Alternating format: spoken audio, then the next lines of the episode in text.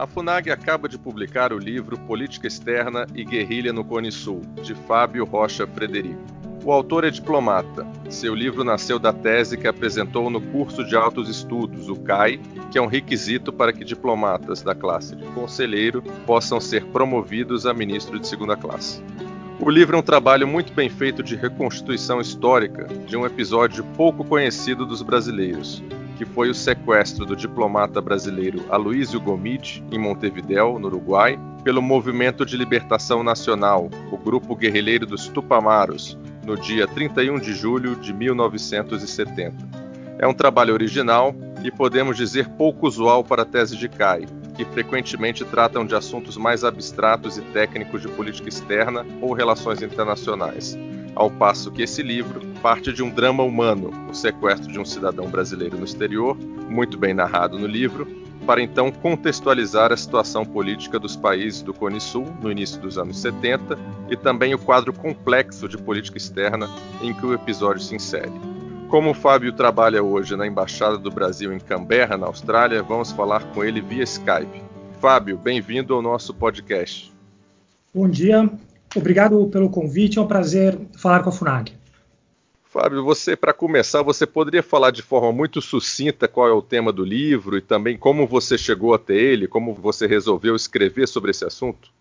Claro, o tema, o livro narra o sequestro de um diplomata brasileiro que servia no, no Uruguai, Aloysio Gomide, em 31 de julho de 1970 ele foi sequestrado por um grupo, o principal grupo da esquerda armada uruguaia, que se chamava Movimento de Libertação Nacional, os Tupamaros.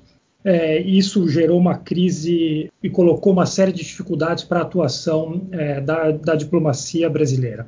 É, eu servi na Embaixada do Brasil em Montevidéu e o tema me chamou a atenção nesse período, quer dizer, eu recebi informações, é, eu, eu, vi os locais onde o sequestro se desenrolou e, e, percebi que não havia nenhum estudo mais aprofundado sobre, sobre o sequestro.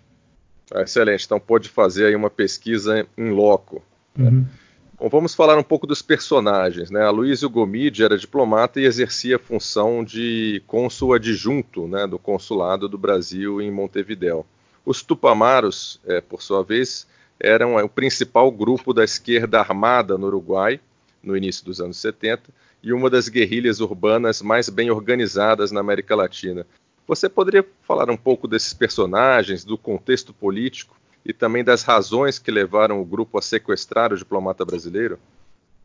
Sim, o Uruguai passava por um momento de crise econômica é, e, e, cada vez maior instabilidade política no começo da década de 70. Apesar disso, o país era, ainda era um regime democrático, governado por um presidente civil, mas já havia uma enorme tensão interna, ajudada, aprofundada pelo contexto da Guerra Fria e pela luta entre, pelas disputas entre os dois lados. O, o presidente do Uruguai na época era o presidente Pacheco Areco. Ele, na verdade, tinha sido o candidato a vice-presidente da chapa vitoriosa, mas o presidente tinha morrido com menos de um ano é, no cargo. E o Pacheco Areco assumiu o governo, era um político não muito conhecido pela população uruguaia, com pouca é, influência e, e, e, poder entre os partidos políticos, e ele passou gradativamente a, a, governar de uma maneira mais autoritária. Ele fechou jornais, fechou partidos políticos, censurou a imprensa, governou por boa parte do mandato dele utilizando medidas de emergência. E, por outro lado, o, os movimentos de, é, de esquerda que pregavam a luta armada passaram a agir de cada vez de uma forma cada vez mais, mais violenta, com várias ações armadas, principalmente os Tupamaros, que era o maior grupo, com roubo ao banco, ações de grande envergadura, era um movimento muito grande para o tamanho do Uruguai, chegando a ter entre 4 e 5 mil integrantes, no momento em que a polícia uruguaia, por exemplo, era de 20 mil integrantes. E os Tupamaros, é, num determinado momento, resolveram lançar uma série de sequestros de personalidades uruguaias e funcionários de governos estrangeiros para causar, para enfraquecer o governo Pacheco Areco e também conseguir a libertação de tupamaros que estavam presos. E nesse plano, que eles chamaram de Plano Satã, eles resolveram sequestrar funcionários dos Estados Unidos e um diplomata brasileiro, de acordo com, Com a avaliação deles, eram os dois países mais influentes no Uruguai que poderiam realizar maior pressão em cima do, do governo uruguaio.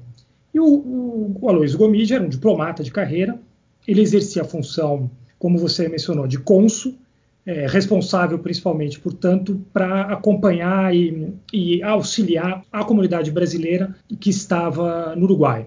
E ele muito provavelmente foi escolhido é, em função da facilidade em si do sequestro e por nenhuma razão é, particular.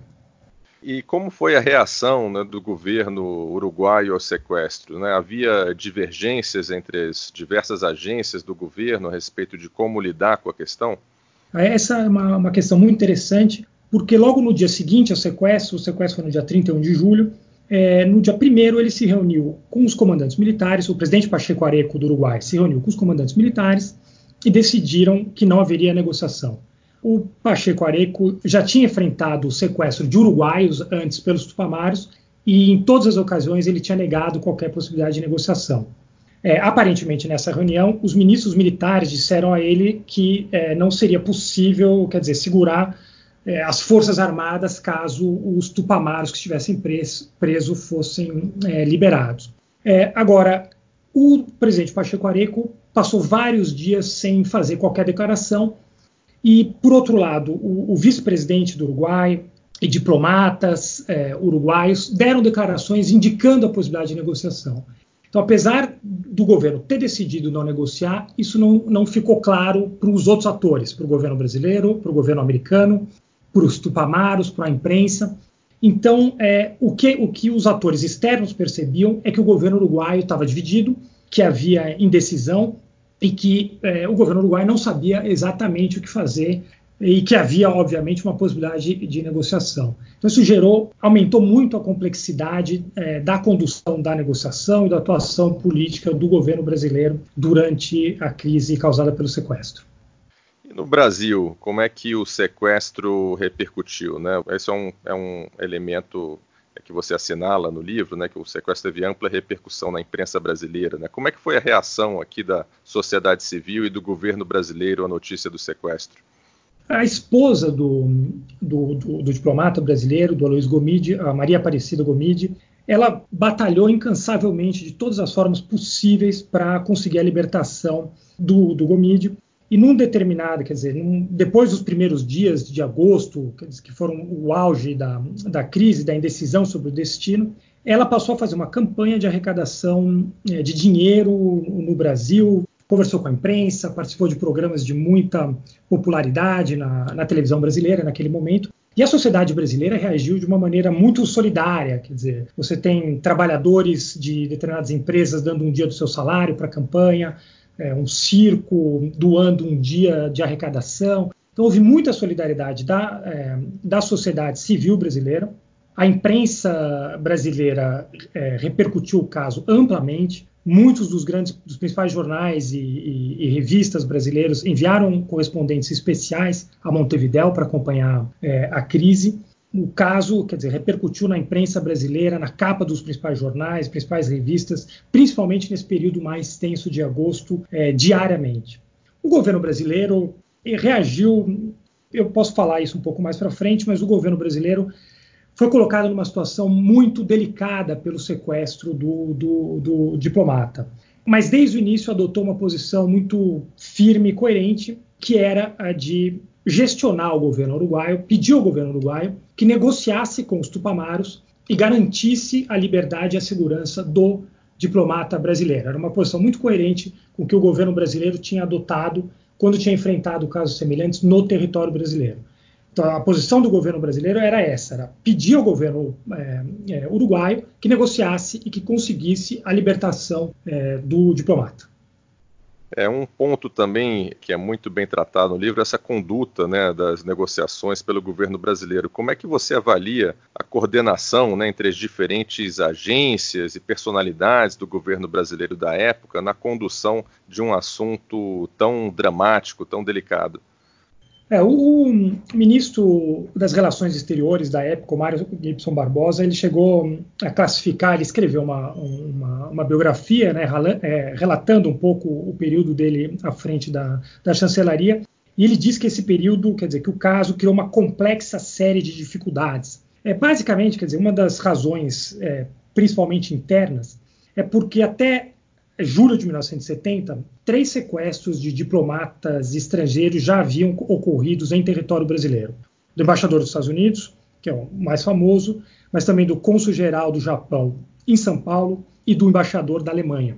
Num período de menos de nove meses, e dois desses sequestros tinham ocorrido no governo Médici, há poucos meses antes do sequestro do Gomide. Em todas essas ocasiões, o governo brasileiro decidiu negociar com os sequestradores e cumprir pelo menos parte das, exigências que, quer dizer, fundamentalmente a libertação de, eh, de presos pedidas por, pelos sequestradores.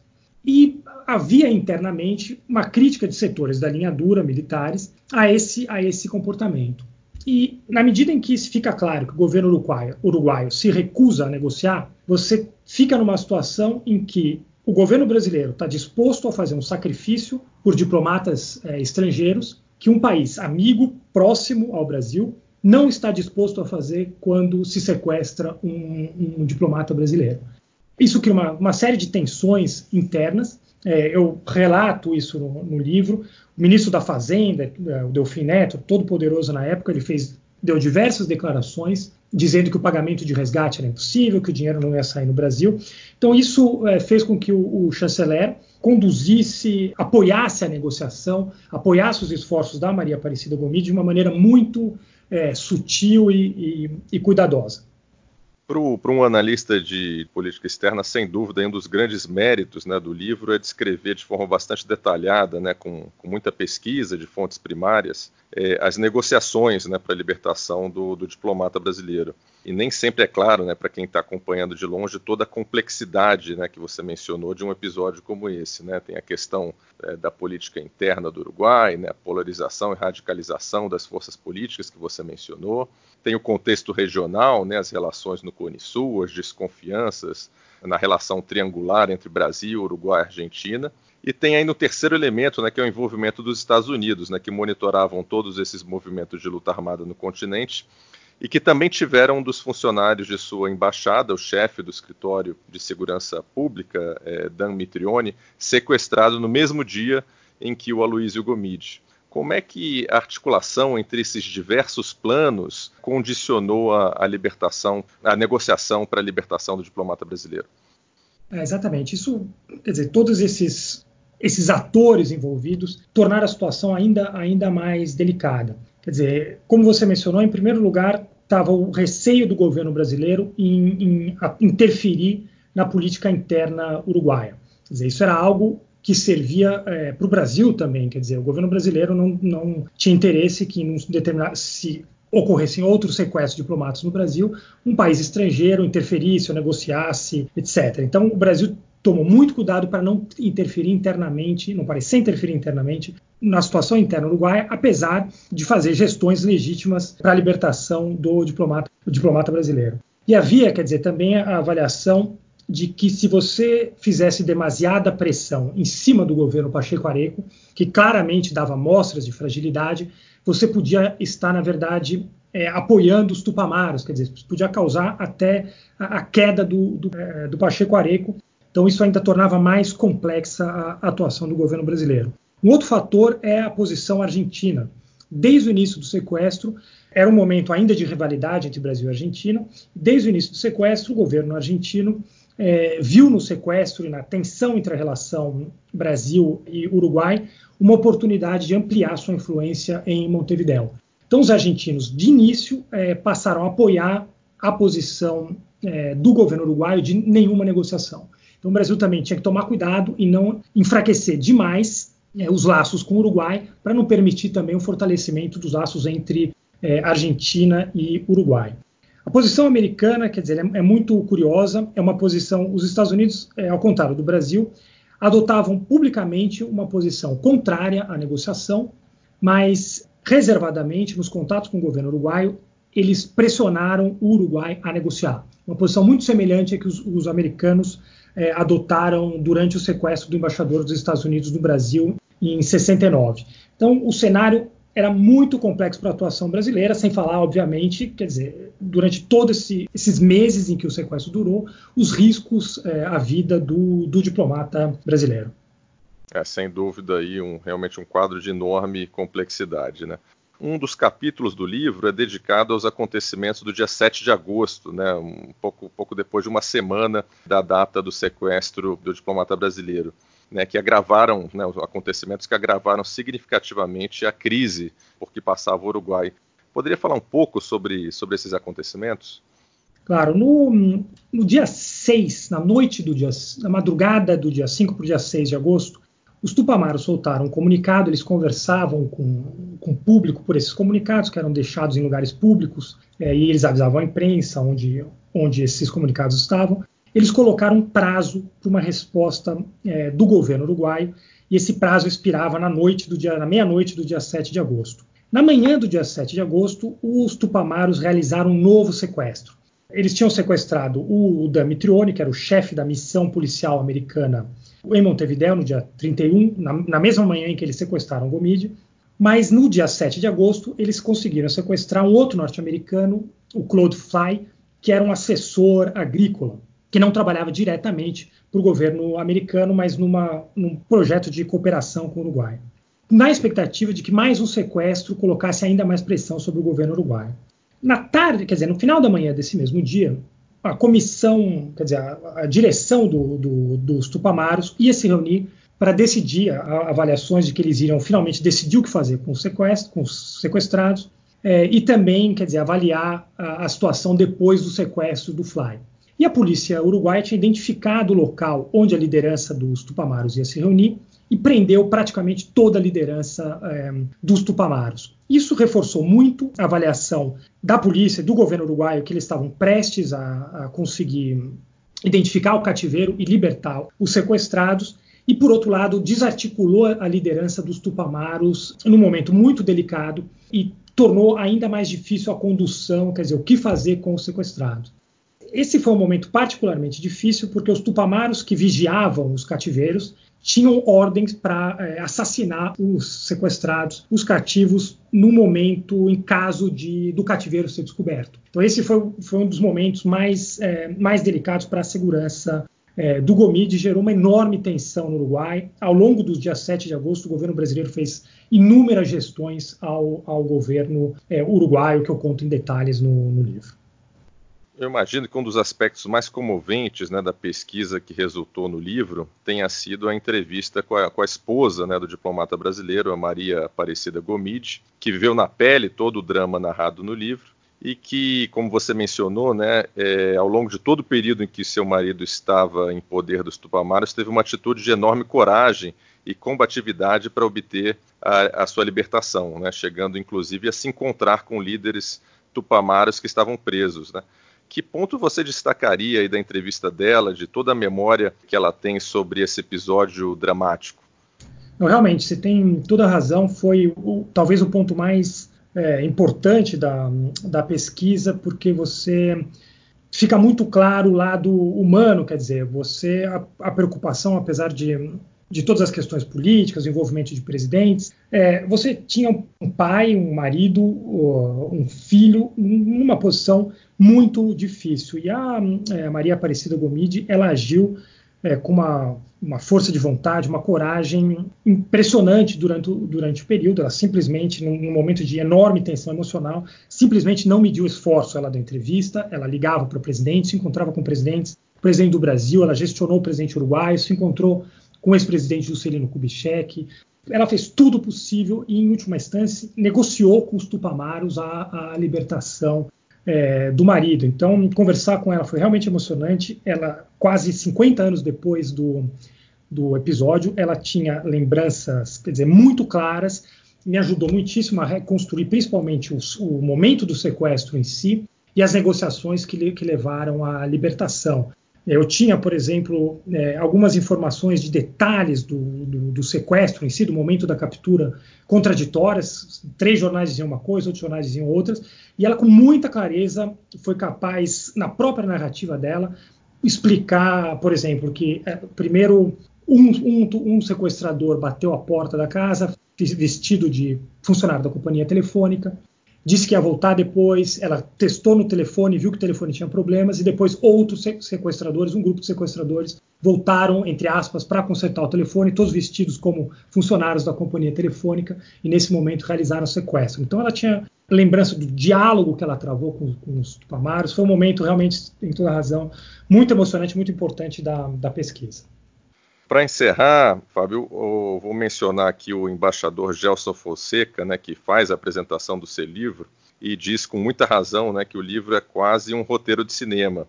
E a verdade é que o episódio foi né, a base para um filme, para o filme Estado de Sítio, né, do diretor Costa Gavras, que é de 1972, e os ouvintes brasileiros também certamente vão se lembrar do filme O Que é Isso Companheiro, né, do diretor brasileiro Bruno Barreto, de 1997, que também trata de um do episódio semelhante que você mencionou aí na entrevista, que foi o sequestro do embaixador dos Estados Unidos Charles Elbrick em 1969 no Rio de Janeiro por grupos da luta armada aqui no Brasil. Eu queria é, te perguntar se você concorda com o embaixador, acha que o livro aí está pronto aí pedindo para ser filmado?